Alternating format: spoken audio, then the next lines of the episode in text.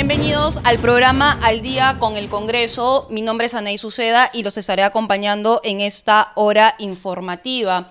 Hoy estoy en la compañía del congresista José Núñez del Partido Morado y es que ayer la Comisión de Economía en horas de la noche aprobó por insistir la devolución de los aportes a la ONP y justamente el congresista es el vicepresidente de la Comisión de Economía. Buenas noches, congresista Núñez. Ya eh, la Comisión de Economía es la tercera comisión que se suma justamente a la insistencia. Falta la comisión de presupuesto, sin embargo, eh, la Junta de Portavoces podría exonerar del el dictamen de la Comisión de Presupuesto y llevar esos tres dictámenes, el dictamen de la Comisión de Defensa del Consumidor, el dictamen de Trabajo, el dictamen de Economía, y con ello poder ver la devolución de eh, los aportes a la ONP.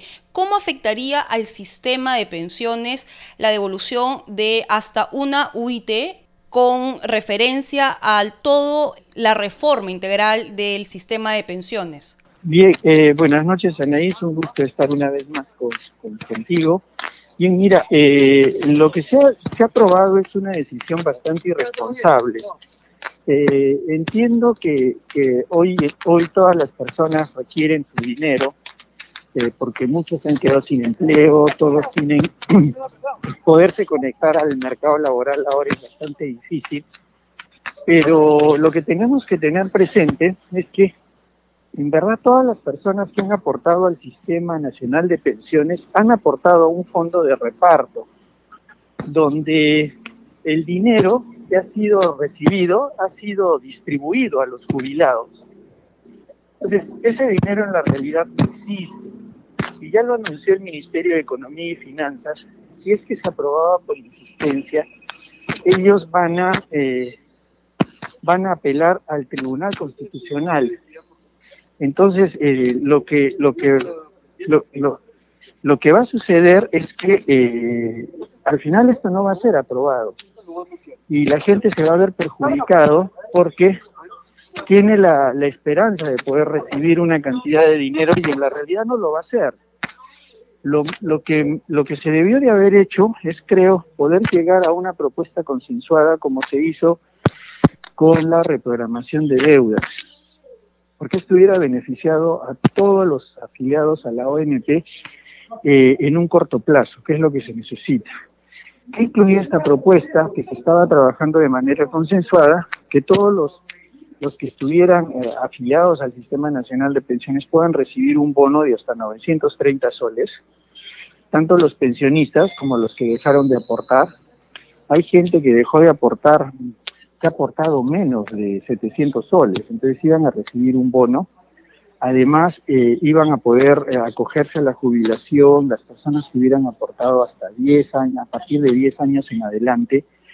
Lo que la ley anterior establecía era que las personas que tuvieran únicamente 20 años de aporte podían jubilarse en el Sistema Nacional de Pensiones. Entonces, se estaba mejorando eh, el sistema pensionario en el Perú.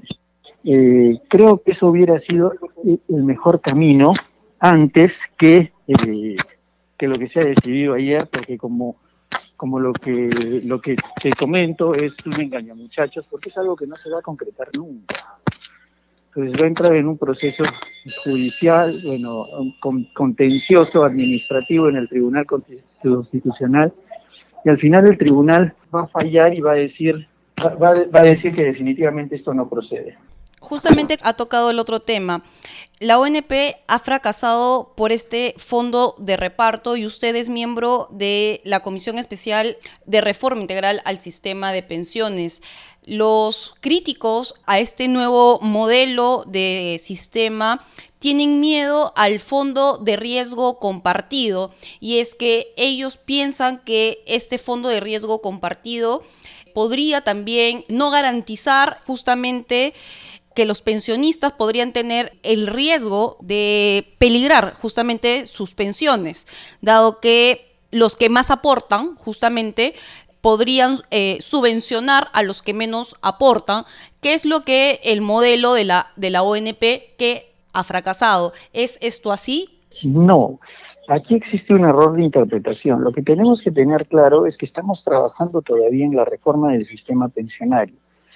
Eh, en la realidad tenemos que las AFPs no han sido rentables. Eh, yo he analizado algunos casos, uno que podría mencionarte, y un afiliado que aportó durante siete años y había llegado a aportar 29.800 soles.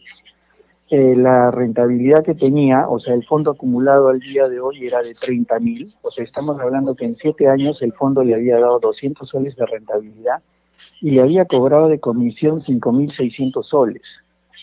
Entonces, eh, eh, hablamos lo que he mencionado muchas veces, te cobran una rentabilidad del 15% mensual y te ofrecen una rentabilidad anual del 7%. En otras palabras, no te están pagando una rentabilidad si esta persona hubiera tenido este dinero aportándolo a una caja municipal, hoy en día esta persona tendría aproximadamente 52 eh, mil soles. Entonces estamos hablando que tendría 13 mil soles más. Entonces, eh, las AFPs no han funcionado bien. Si es cierto, han trabajado, han trabajado en beneficio de ellas mismas, no de los afiliados. Con este nuevo sistema lo que se está buscando eh, no es precisamente que el dinero de todos se comparta con todos. Eh, cuando hablamos de solidaridad, hablamos que la solidaridad debe de venir de parte del Estado. Entonces, eh, la, la, gente que ha aportado sus fondos va a seguir teniendo sus cuentas individuales. No van a perder su dinero. Eso les puede dar tranquilidad. Y algo que tenemos que tener en cuenta es que en todo el mundo los sistemas previsionales están a cargo del Estado, porque el Estado no puede dejar de lado su responsabilidad de, tener eh, la responsabilidad de otorgar pensiones a todos los peruanos. Por eso también en esta reforma de pensiones nosotros estamos hablando que pensión 65 va a ser universal. No tiene que existir eh, un requisitos para, eh, para que puedas acceder a pensión 65. Es una necesidad y una obligación del Estado poder retribuirles a todos los peruanos que menos recursos tienen. Es ahí donde viene la, la, solidaridad. Hay temas todavía que están por definirse, como que estábamos hablando que una posibilidad de poder eh, complementar esta solidaridad era con un porcentaje del IGB. Eh, también se habla que otra posibilidad es que este, existe un capital semilla, es decir, que cuando un todo peruano nazca, el Estado este, le pueda depositar un porcentaje de dinero a su cuenta, es decir, desde, que nace ya todos los peruanos tendríamos una cuenta de jubilación. ¿Qué beneficiaría que todo peruano tenga como que un colchoncito apenas nace es que eh, si, le depositan, digamos, 500 soles a esta cuenta, a lo largo de 18 años, que va a ser el periodo que inicie su vida laboral, o bueno, la mayoría de edad y podría empezar a trabajar, estamos hablando que estos 500 soles van a tener una rentabilidad anual, mantengamos del 7% por 18 años, estos 500 soles fácilmente podrían haberse convertido en 10 mil soles. Entonces ya hablamos que una persona cuando se inicia su vida laboral va a tener un capital inicial por el cual inicia de 10 mil o probablemente más para poder seguir ahorrando y aumentando eh, este capital a la edad de jubilación. Entonces, sí se está trabajando por una reforma de un sistema responsable, donde el beneficiado sea el, el afiliado, y esto no significa cerrarles las puertas a las AFPs, porque la, inversión de fondos se van a hacer a través de licitaciones públicas. Y si ellas quieren participar de esta licitación donde puedan generar beneficios, eh, donde puedan generar beneficios para los afiliados, pues bienvenido, ¿no?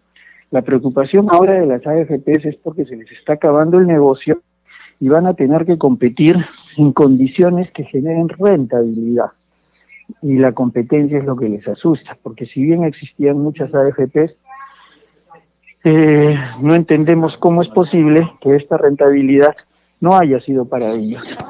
Congresista Núñez, es que el prejuicio que tenemos todos los peruanos hacia el Estado es que no es eficiente y tenemos diversos ejemplos.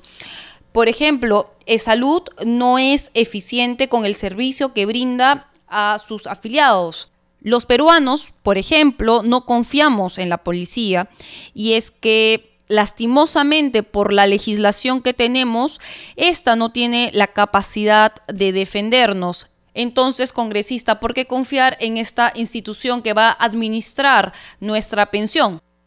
Sí, mira, va a ser un organismo independiente. La idea es que tenga la independencia como lo tiene el Banco Central de Reserva, que nos ha demostrado una independencia y autonomía total. Esto va a tener que ser variado en la Constitución y va, le va a dar fortaleza a este organismo.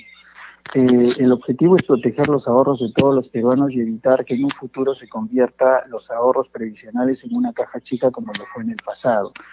Eh, tenemos que reestructurar el Estado. Creo que esta es una buena manera de empezar a hacerlo y empezar a ser el, organismo eficiente. Eh, de que puede funcionar independientemente, autónomamente y con buenos resultados, sí se puede hacer.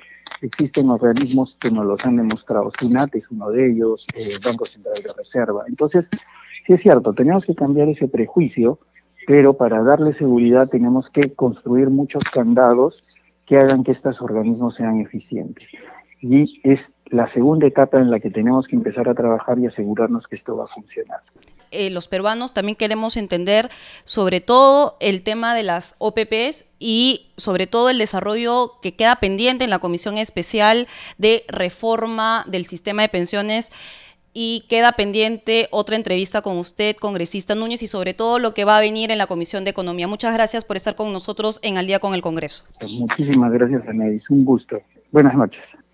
Continuamos con el programa y cambiamos de tema. Vamos a tratar los temas de salud. Ayer el presidente Martín Vizcarra dio algunas medidas sanitarias, entre ellas dio a entender que eh, los protocolos sanitarios para el verano van a hacer que los peruanos podremos ir a disfrutar las playas, sobre todo de lunes a jueves, pero los días viernes, sábados y domingos no vamos a poder hacer uso de las playas, solamente las zonas de usos como gimnasios que hay en las zonas aledañas a ellas. Justamente para hablar sobre este tema estamos con el vicepresidente de la Comisión Especial de COVID-19, congresista Felipe Castillo. Buenas noches. Usted es médico de profesión. Estas medidas van a ayudar a disminuir, sí, los contagios de COVID-19 o más bien estas medidas van a ser como el tema de los días pares e impares para el uso de los mercados como al inicio de la pandemia. Buenas noches, Anaís, ¿cómo estás? Eh, gracias por darme la oportunidad de poder, a través de eh, el radio del Congreso, poder llegar a todo el país. Es cierto, lo que tú dices es un tema que amerita una reflexión mayor, porque, eh, digamos, luego de siete meses de iniciado la emergencia nacional, eh, estamos ya en una fase de lo que es la reactivación económica y la reactivación de una serie de actividades, ¿no? Y dentro de estas están eh, espacios también de, recreación, porque son importantes. Siete meses de confinamiento ha generado también una serie de problemas de salud mental y creo que necesitamos también enfocarnos en el tema de salud mental y eso tiene que ver con la reapertura de una serie de actividades, el tema de las iglesias y también el tema de las playas. ¿no? Yo creo que es un espacio que eh, permite, digamos, distraer a, la familia, sobre todo que ha estado confinado durante muchos tiempos, y eh, eh, respecto al establecimiento de días para poder acudir a las playas, creo que lo más importante sería el tema de los aforos, reducir los aforos y permitir, digamos, todos los días con un aforo reducido poder disfrutar de, estos espacios que son importantes sobre todo para eh, evitar problemas de salud mental. Pero para eso también tenemos que saber bien claro en qué situación estamos de la pandemia. Estamos a siete meses, un poco más de iniciar la emergencia nacional y todavía no el Estado, el gobierno no nos ha mostrado todavía el último estudio de prevalencia, de cero prevalencia, de en qué situación está en este momento el país respecto a la pandemia, cuánto porcentaje de nuestra población, de los 33 millones de peruanos, están, eh, digamos, infectados o han sido infectados, es decir, tienen los anticuerpos, eh, y eso es importante porque de acuerdo a eso podemos hacer una nueva proyección respecto a una segunda ola, como nos ha hablado la ministra Pilar Macetti. Eso va a depender mucho de, del porcentaje, unos hablan del 50%, hasta un poco más ya de personas que se han expuesto al virus y por lo tanto eh, tienen ya cierta inmunidad, una inmunidad natural y hay muchos estudios que dicen que llegando al 60 o 70% de eh, cero prevalencia eh, podemos tener ya una eh, inmunidad de rebaño que evitaría en todo caso o haría menos probable una ola, una segunda ola de la magnitud como la que hemos tenido hasta estos momentos. ¿no? Entonces, es importante saber para poder a partir de ahí desarrollar todas las políticas y sobre todo ahora de la reactivación de una serie de actividades y volver a la, nueva normalidad. Porque si obviamente tenemos, eh, que no es el caso, pero en el hipotético caso, como lo tiene Europa, que solamente un 5% se ha contaminado, tienes un 95% que no se ha contaminado y por lo tanto es más susceptible a una mm, infección, digamos, por el por el por el SARS-CoV-2. En cambio, en, nuestro país, como todo apunta, estamos infectados o, ha habido una infección, eh, una prevalencia de más del 50% de la población, tenemos un grupo o un porcentaje mucho, mucho menor de, de población susceptible a la infección. Y eso es importante, porque te va a decir ya de por sí eh, del saque que la probabilidad de tener una ola, un rebrote tan grande como la que hemos tenido va a ser eh, mucho, mucho menor. Pero es importante también que todas las actividades que se van a iniciar para, digamos, fomentar la recreación y evitar, digamos, problemas de salud mental debido al confinamiento, se tienen que también desarrollar en base a protocolos de, de, sanidad, de, de, casos de salubridad, de protocolos de, de, que nos permitan evitar, digamos, un, un, mayor riesgo de infección. Y por eso que yo no estoy de acuerdo con, con definir días. Yo estoy de acuerdo con, eh, digamos, reglamentar los aforos, acortar o reducir el, el, el aforo, en, en este caso en, en, las playas, porque las playas, quieras o no, van a ser un espacio de distracción, de recreación, de salir de ese confinamiento. Y hay estudios que han demostrado, que están demostrando que en los últimos siete meses muchas personas se han enfermado por problemas de, de del, del, sedentarismo, de estar en casa, de hacer eh, muchas cosas de, de la rutina diaria y confinados, ¿no? Eso ha generado problemas de salud mental y por eso que también es importante, también, habiéndole escuchado al presidente, también ver el tema de eh, el tema espiritual, que también es importante, que va de la mano con el tema de recreación.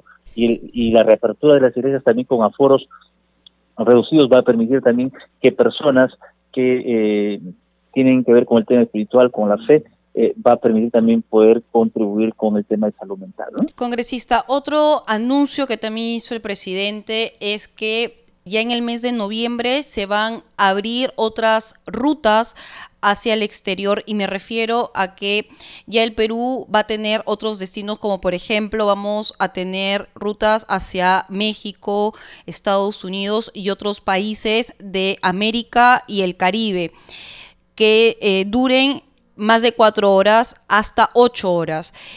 El temor de muchos de los peruanos es que podamos importar el COVID-19. Si bien es cierto, parte de los protocolos sanitarios es que los pasajeros tengan consigo eh, el examen negativo de la prueba molecular. Esto es más que suficiente, dado que el contagio se puede dar obviamente durante el vuelo en el avión. Sí, definitivamente yo creo que eh, eh, los protocolos sanitarios son importantes justamente en esta nueva normalidad, en la reapertura de una serie de actividades. Y digamos, eh, creo que ya es oportuno que se abran, digamos, eh, los aeropuertos para poder hacer los viajes internacionales, pero siempre con protocolos eh, sanitarios establecidos donde disminuya al mínimo el riesgo de infección. Y eso tiene que ver con un pilar fundamental que también se dijo en un inicio para evitar, digamos, un rebrote importante en el país, que era el uso de las pruebas moleculares para detectar de forma que inicia la infección de, de, del virus en, en, la persona cuando todavía no da síntomas.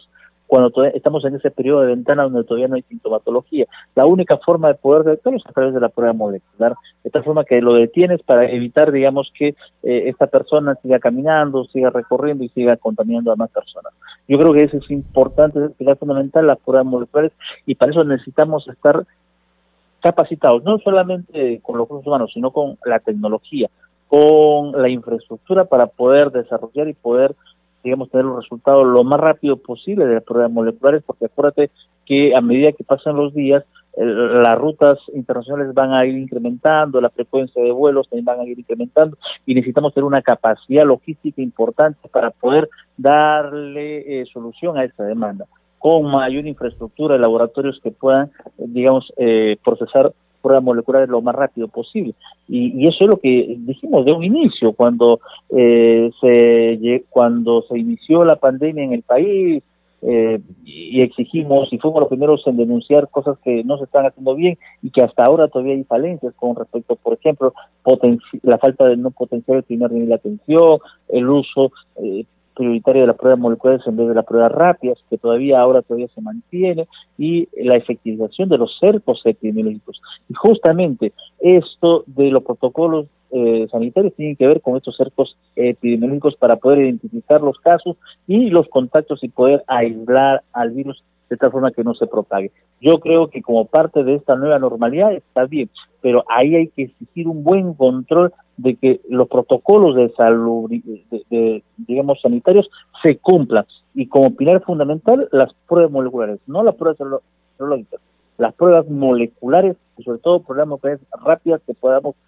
poder tener lo más rápido posible un resultado para que eh, las personas que suban al avión suban con la certeza de que el riesgo es mínimo de poder eh, contagiar y volver a, la normalidad. También el confinamiento tiene su aspecto positivo, pero también tiene su, aspecto negativo y tiene que ver con el tema de salud mental, como ya hemos hablado, y tiene que ver también que ver con la economía. Y la economía eh, ya no se puede seguir afectando porque siete meses muchas personas se han quedado sin dinero, sin eh, ese dinero en el bolsillo para poder comprar sus alimentos, sus medicinas, porque muchos también se han infectado, el oxígeno medicinal. Tenemos que mover la rueda de la economía y eso implica también parte de este proceso, también los vuelos nacionales, los vuelos internacionales, para poder recuperar eh, todo a lo que era antes de la pandemia. Congresista, el tiempo nos gana, pero quiero antes de terminar esta entrevista preguntarle lo siguiente. Usted también es miembro de la Comisión de Salud y la ministra Pilar Massetti se presentó también en esa comisión y aclaró que el Ejecutivo ha presentado una propuesta para inmunizar también a todos los peruanos, pero la cual no va a ser obligatoria. Sin embargo, hay también una preocupación y supongo que también va a ser válida. Esta, este plan de vacunación va a ser a partir de los 18 años. ¿Qué va a pasar con los menores de edad, sobre todo con los niños? Claro, aquí hay que hacer eh, un poquito de una reflexión didáctica en el sentido de que eh, está claro que eh, la infección eh, se ha visto que afecta menos a las mujeres y afecta menos a los niños, ¿no? Entonces la, las poblaciones más vulnerables son los hombres y sobre todo los adultos mayores, ¿no? Yo creo que por eso que en un primer momento o en una primera etapa se va a priorizar vacunar a las poblaciones más vulnerables que vienen a ser los adultos mayores, el personal de salud que es el que está más expuesto y luego a, a la población mayor de 18 años y y de acuerdo a eso ir evaluando, pero ellos son, digamos, el público objetivo. Lo que sí está claro es que, por ejemplo, yo presenté un proyecto de ley eh, eh, para poder garantizar el acceso democrático de la vacuna a toda la población. Cuando hablaba de democrático, eh, hablaba de hacer de la vacuna y todos los dispositivos médicos que tengan que ver con la vacuna, con la cadena de frío, hacerlo eh, bien público o bien y, luego se cambió a bien esencial para poder con un solo propósito de darle a todas las a todas las personas a todos los peruanos la oportunidad de igualdad la oportunidad para todos en con la misma frecuencia con con con con, con las mismas posibilidades de poder ponerse la vacuna.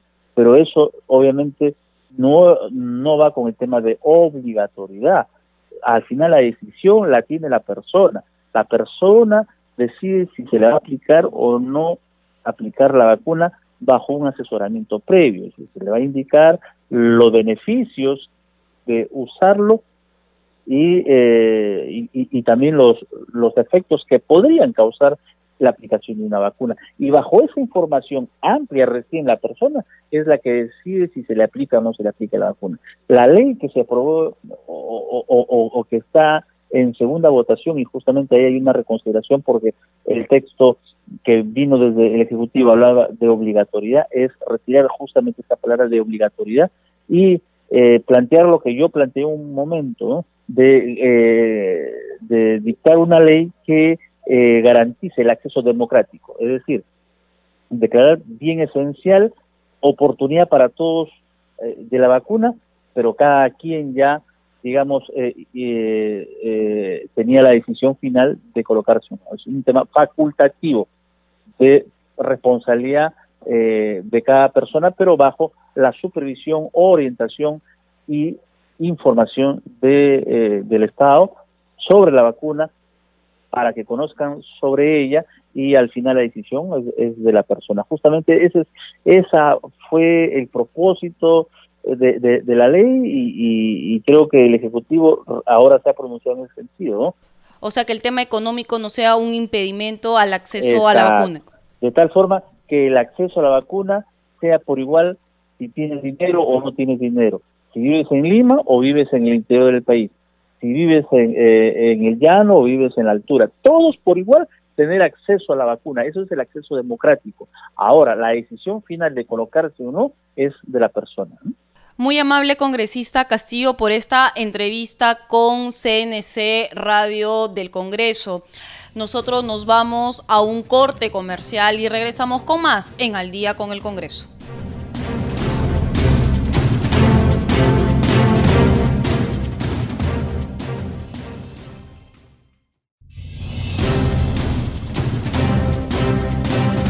Continuamos con el programa. A esta hora de la noche estamos en la línea telefónica con la congresista Arlet Contreras. Ella es miembro integrante de la Comisión de Mujer y Familia. Congresista Contreras, buenas noches esta semana ha ocasionado un escándalo por esta violación múltiple en el distrito de Surco, en nuestra capital. Ha indignado incluso al presidente de la República. Justamente en este día se está llevando a cabo esta audiencia de detención preliminar para los violadores, justamente de la víctima. El diario El Comercio el día de ayer traía el reporte del Ministerio de la Mujer y Poblaciones Vulnerables que indicaba que 1.738 violaciones sexuales fueron atendidas por el Servicio de Atención Urgente y los equipos itinerantes de urgencia. ¿Qué hacer para detener esta alza de violaciones sexuales en nuestro país? Hola, Anaí, buenas noches. Encantada de estar en tu programa. Eh, definitivamente la situación es bastante compleja. Eh, apenada, indignada, así como eh, la sociedad civil respecto a estos casos de violencia sexual. Ya sabemos que durante el tiempo de confinamiento, durante la pandemia, eh, se han incrementado también el reporte de denuncias. Estos no han cesado.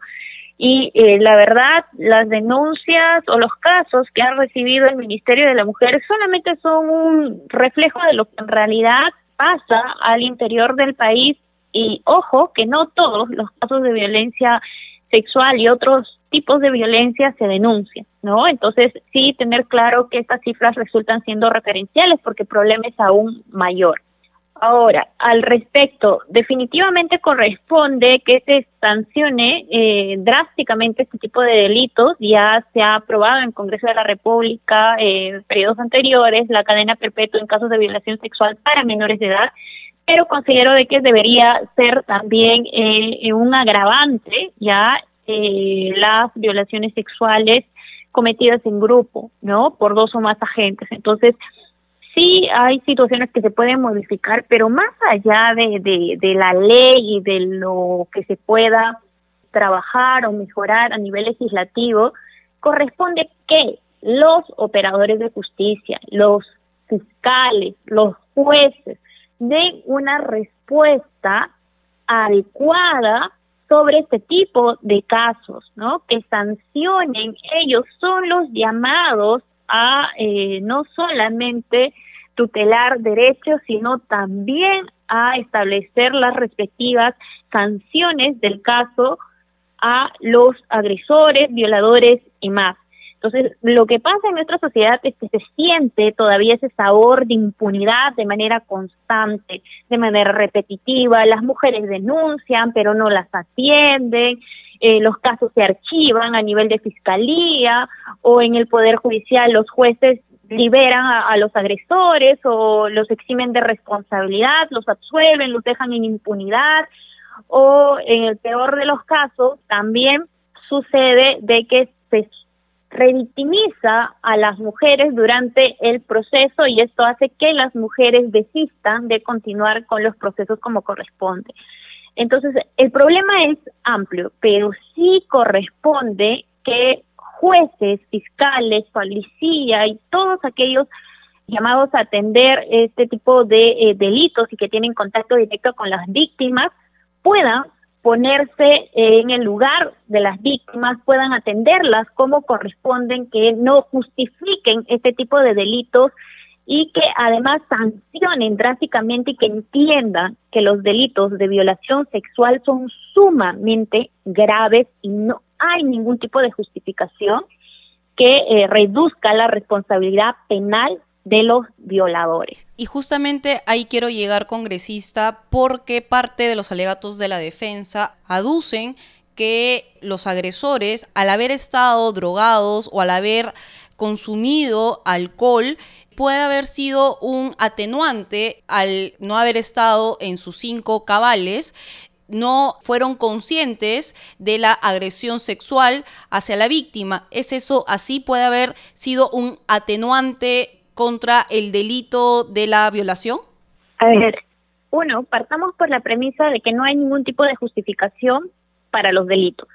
¿Ya? Entonces, cuando hablamos de delitos de eh, en contra de la integridad sexual, como los delitos de violación sexual, no se puede justificar la responsabilidad o la conducta este, de eh, los violadores ya bajo mm, premisas ya que quieran considerar eh, como atenuantes dentro de un proceso judicial. Entonces, la valoración que vaya a hacer aquí el Poder Judicial, eh, los jueces que vayan a ver la causa, entonces tiene que ser con eh, enfoque de género, tiene que ser una... se tiene que hacer un análisis adecuado al respecto porque justificaciones las vamos a encontrar ¿ya? Y, y los abogados de, los agresores, de los delincuentes, de los violadores, de los asesinos y más, siempre van a, van a justificar y en el marco de la justificación eh, de los delitos es que se ampara su defensa.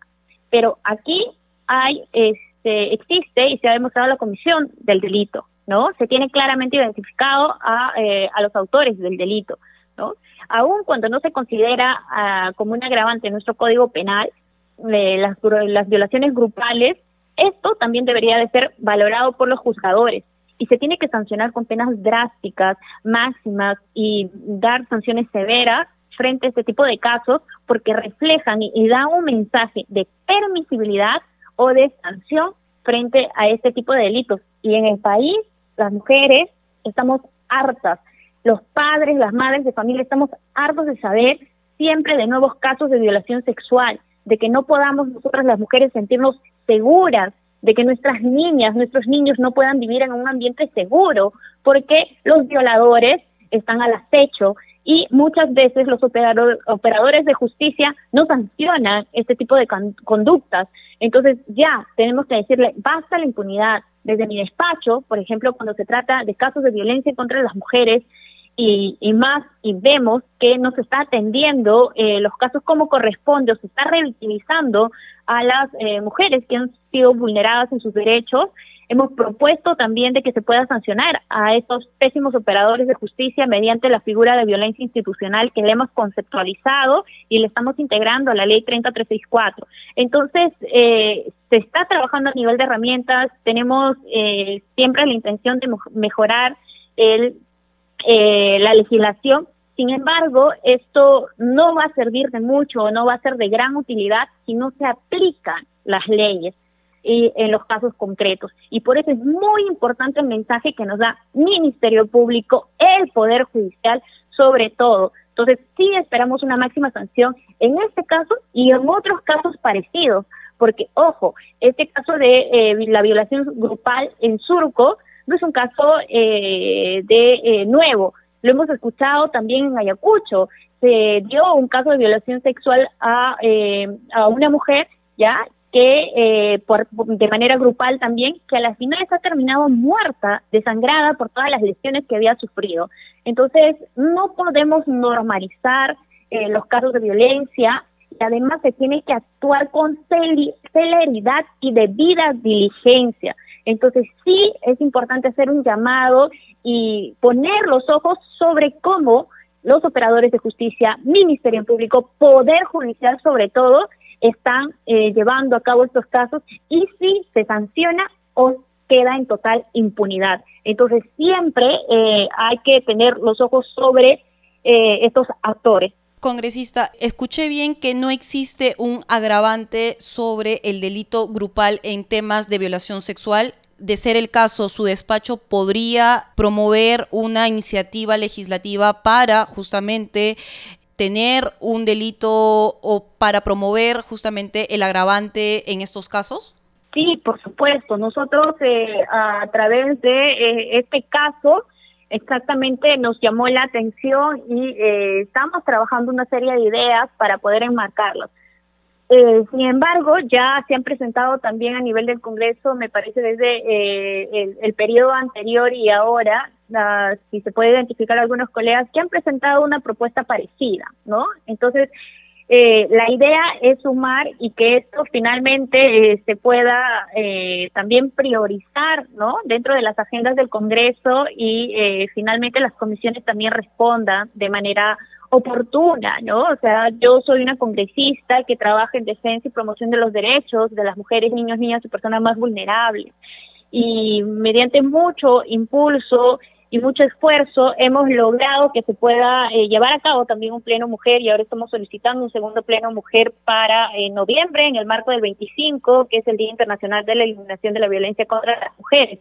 Sin embargo, se necesita hacer un trabajo en conjunto, se necesita que eh, más congresistas entre mujeres y hombres realmente nos pongamos también a trabajar y e impulsemos estos temas que resultan sumamente importantes y que son muy dolorosos y que todos nos, nos escandaliza, nos indigna, pero sigamos trabajando en ese sentido. Yo invito a mis colegas y felicito también las iniciativas eh, que se han ido avanzando en el marco de poder legislar también respecto a otro a estos temas de parte de otros despachos, ¿no? Entonces eso es muy positivo. Si se tiene que sumar, se tiene que sumar, se tiene que sacar adelante todo esto.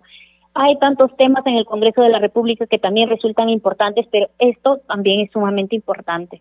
Congresista, el Ministerio de Justicia ya ha anunciado que va a impulsar una iniciativa legislativa que busca despenalizar el aborto en menores de 14 años víctimas de violencia sexual.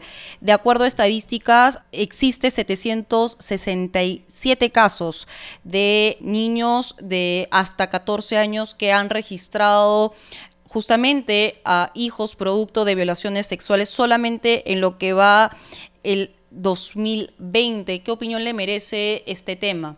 Sí, bueno, este, justo ayer estuvimos en la Comisión de eh, Justicia sustentando el proyecto de ley para derogar un decreto legislativo que data del 2018 que el Ejecutivo ha ha publicado para permitir el matrimonio entre adolescentes y la verdad eso es algo que eh, no solamente me sorprendió, sino además de eh, que eh, yo rechazo ¿no? el, matrimonio adolescente, el matrimonio de nuestras adolescentes mujeres, muchas veces con hombres que le suplican o triplican la edad, esto genera embarazos no tempranos eh, inclusive embarazos no deseados, productos de violaciones sexuales, porque eh, muchas de estas mujeres son víctimas de violación sexual y al contraer matrimonio con sus agresores se diluye el delito de violación sexual.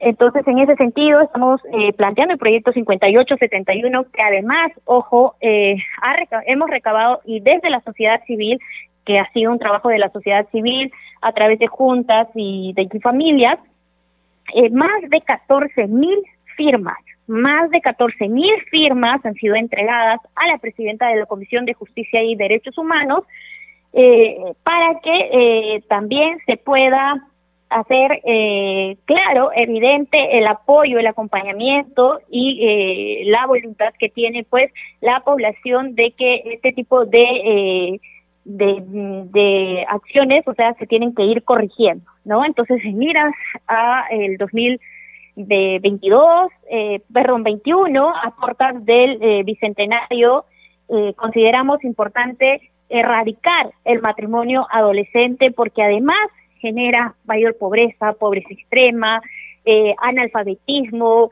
los adolescentes, las adolescentes dejan de estudiar, irrumpe y afecta gravemente sus proyectos de vida y eso es algo que preocupa, ¿no? Además los hace pasibles de violencia eh, al interior de este tipo de uniones, ¿no? Entonces sí nos parece completamente rechazable que niñas de 14, 15 años puedan contraer matrimonio, de que en el Perú eso sea legal. Y la verdad, grave error de parte del Ejecutivo desde el 2018, mediante ese decreto legislativo, que eh, haya abierto esa posibilidad. Entonces nosotros hemos presentado ese proyecto de ley 5871 para derogarlo, porque creemos en la defensa de eh, nuestras niñas, niños, pero además también de nuestros adolescentes. Es importantísimo que eh, podamos proteger su, el interior superior de ellos siempre y que tengamos clarísimo que no solamente tenemos que trabajar desde el Congreso de la República o en otros espacios en relación a personas adultas que muchos los ven como eh, un bolsón electoral, sino también tenemos que pensar en nuestros niños, niñas, adolescentes, en personas que no votan pero tienen derechos. Entonces, vamos a continuar impulsando el proyecto de ley 5861. Quiero hacer un llamado a todos mis colegas y colegas congresistas, entre hombres y mujeres, para que puedan apoyar y ojalá que pronto se pueda aprobar, porque la verdad ya ha sido la tercera semana que se ha discutido este tema y lamento eh, enormemente de que existan eh, congresistas como eh, la congresista Chávez, que dificulta muchas veces que estos proyectos puedan salir adelante. Es importantísimo defender también a nuestras niñas, niños y a nuestros adolescentes. Congresista, ya hablando también de temas mujer, ¿en qué quedó el tema o el plenario mujer justamente? ¿Se va a ver en el mes de noviembre? Eh, se ha hecho la, solicitud, yo ya he dirigido un oficio al presidente eh, del Congreso, así como también al presidente de la Comisión de Mujer y Familia, ya se ha sometido a votación dentro de la Comisión de Mujer y Familia y también van a sumar a este pedido, tal como eh, eh, sucedió también eh, cuando pedimos el primer pleno mujer. Entonces, esperamos una pronta respuesta y que en noviembre también se pueda garantizar un pleno mujer. Nosotras hemos tenido muy poco tiempo para debatir temas muy importantes, había muchos proyectos ya con dictámenes y hemos tenido casi media tarde de pleno mujer y nada más. ¿No? Entonces, eh, sí consideramos de que hay muchos puntos en la agenda que se tienen, que, han quedado pendientes y que se tienen que eh, poner a debate en el pleno del Congreso. Entonces, vamos a insistir y eh, para que este pleno mujer finalmente se haga una realidad. Bueno, congresista, desde acá también hacemos un llamado a ver si las demás parlamentarias se suman a este plenario mujer y se pueda dar justamente en el mes de noviembre. Muy, muy amable congresista Arlet Contreras por esta entrevista con CNC Radio y Radio Nacional. Muchas gracias a ti, Anaí. Y sí, finalmente quiero eh, concluir de que es tan importante este Pleno Mujer, porque, por ejemplo, estas modificaciones para, para considerar como una agravante eh, eh, las violaciones grupales cometidas por dos o más agentes, eh, podrían calzar perfectamente en un pleno temático como el de mujer, ¿no? Entonces, temas así relacionados a, a casos de violencia en contra de las mujeres y más eh, son exactamente eh, los motivos por los cuales nosotros estamos impulsando también la convocatoria de un pleno mujer. Gracias, Anaí. Buenas noches. Y cambiamos de tema. Hoy jueves la atención se ha dado en el Pleno del Congreso. En la agenda, uno de los temas estaba en la moción de orden del día sobre la vacancia. Se ha dado a conocer que este tema se verá en la primera semana de noviembre. Sobre este tema y otros temas que se han desarrollado, nos va a dar mayor información Josman Valverde, a quien tenemos en la línea telefónica. ¿Cómo estás, Josman? Buenas noches. Buenas noches, Anaís. Buenas noches a todos nuestros oyentes de Radio Nacional del Perú que nos escuchan en todo el país y siempre también a través de CNC Radio. Así es, hoy ha sido una fecha marcada eh, además por la realización del Pleno del Congreso y en base a lo que refería de la próxima sesión descentralizada del Pleno está convocada, tal cual lo ha anunciado el presidente del Congreso, Manuel Merino de Lama, esta mañana, para el 4 de noviembre va a ser descentralizada, va a ser en la ciudad de Abancay y se va a llevar a cabo entonces esta sesión el miércoles 4. Va a ser la segunda que se desarrolla de manera descentralizada en Abancay, Apurímac, y esto para atender las necesidades de los pobladores de esa zona del país. Ah, lo ha anunciado el presidente del Congreso dando inicio a esta sesión plenaria y como se recuerda, en julio pasado el Pleno del Congreso sesionó también de manera descentralizada, esta vez en Trujillo, La Libertad, donde se aprobó importantes proyectos de ley a favor del desarrollo de esa región y mejora de la calidad de vida de sus pobladores afectados por la pandemia del COVID-19. Además, eh, Merino de Lama ha informado que a partir del lunes 26 hasta el viernes 30, eh, la semana que viene ya, se va a llevar a cabo la semana de representación, una oportunidad en la que los legisladores van a recoger las demandas de las autoridades y habitantes de las regiones a las que representan. Esto lo dijo al inicio de la sesión plenaria, sesión además en la cual eh, se han visto algunos temas como la aprobación de la ley que permitirá el funcionamiento del Instituto Científico y Tecnológico del Ejército. El Pleno ha aprobado esta mañana el dictamen que recomienda la insistencia de la propuesta legislativa que permitirá el funcionamiento del Instituto Científico y Tecnológico del Ejército, ICTE, posteriormente ha sido exonerado el mismo del segunda votación.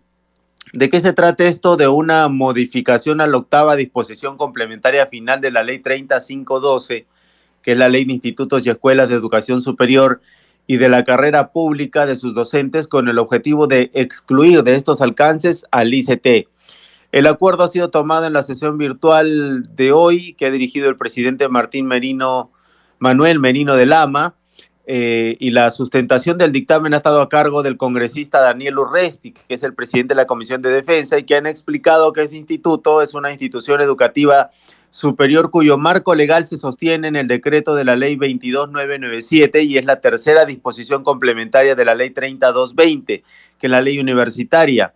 Así que respecto a esta modificación eh, de la octava disposición, el congresista Urresti ha dicho que el dictamen precisa la creación de la Escuela eh, de Educación Superior Tecnológica Pública de las Fuerzas Armadas sobre la base del Instituto de Educación Superior Tecnológico de las Fuerzas Armadas con sede en Lima y adscrita al sector defensa. Dice que la finalidad es precisamente atender la formación profesional integral y la investigación científica y tecnológica, tanto del personal de las Fuerzas Armadas como el de los jóvenes estudiantes civiles. Así que este tema se suma a otro que también se ha visto en hora de la mañana en la sesión plenaria, y es que hoy eh, el Congreso no ha aprobado la cuenta general eh, del año 2019, proyecto de ley que fue presentado por el Ejecutivo. No se aprobó esta iniciativa del Ejecutivo en relación con la cuenta general de la República eh, del ejercicio 2019 porque debido a la pandemia no fue auditado el 59.1% del activo y el 78.8% de los ingresos y además el 79% de los gastos. El dictamen que recomienda su no aprobación ha sido sancionado por 113 votos a favor, 8 en contra y 0 abstenciones. El presidente de la Comisión de Presupuesto y Cuenta General de la República, Humberto Acuña, ha dicho que la evaluación técnica de su comisión eh, sustentó esto y señaló que las auditorías financieras y presupuestarias que se realizaron tuvieron retrasos en su ejecución y emisión de los informes, precisamente, como ya lo acabamos de mencionar, por las medidas sanitarias a causa de la COVID-19. Se ha referido a las limitaciones, sobreestimaciones y subestimaciones del activo por un importe total de 20.492 millones de soles y por no haber auditado el 78% de los ingresos y además un porcentaje similar de los gastos. Así que estos son los temas que inicial, inicialmente se han visto en hora de la mañana en el Congreso de la República. Vamos a regresar ya eh, contigo, eh, Anaís, a estudios. Muy buenas noches y adelante. Y recordar que este pleno descentralizado en Abancay sería el segundo pero hubo un segundo intento de pleno descentralizado, el cual no se pudo dar el cual iba a realizarse en Arequipa, en la ciudad blanca, durante el estado de emergencia por la COVID-19. Muchas gracias, Josman, por este reporte. Y con nosotros será hasta el día de mañana, siempre trayendo más informaciones desde el Congreso de la República.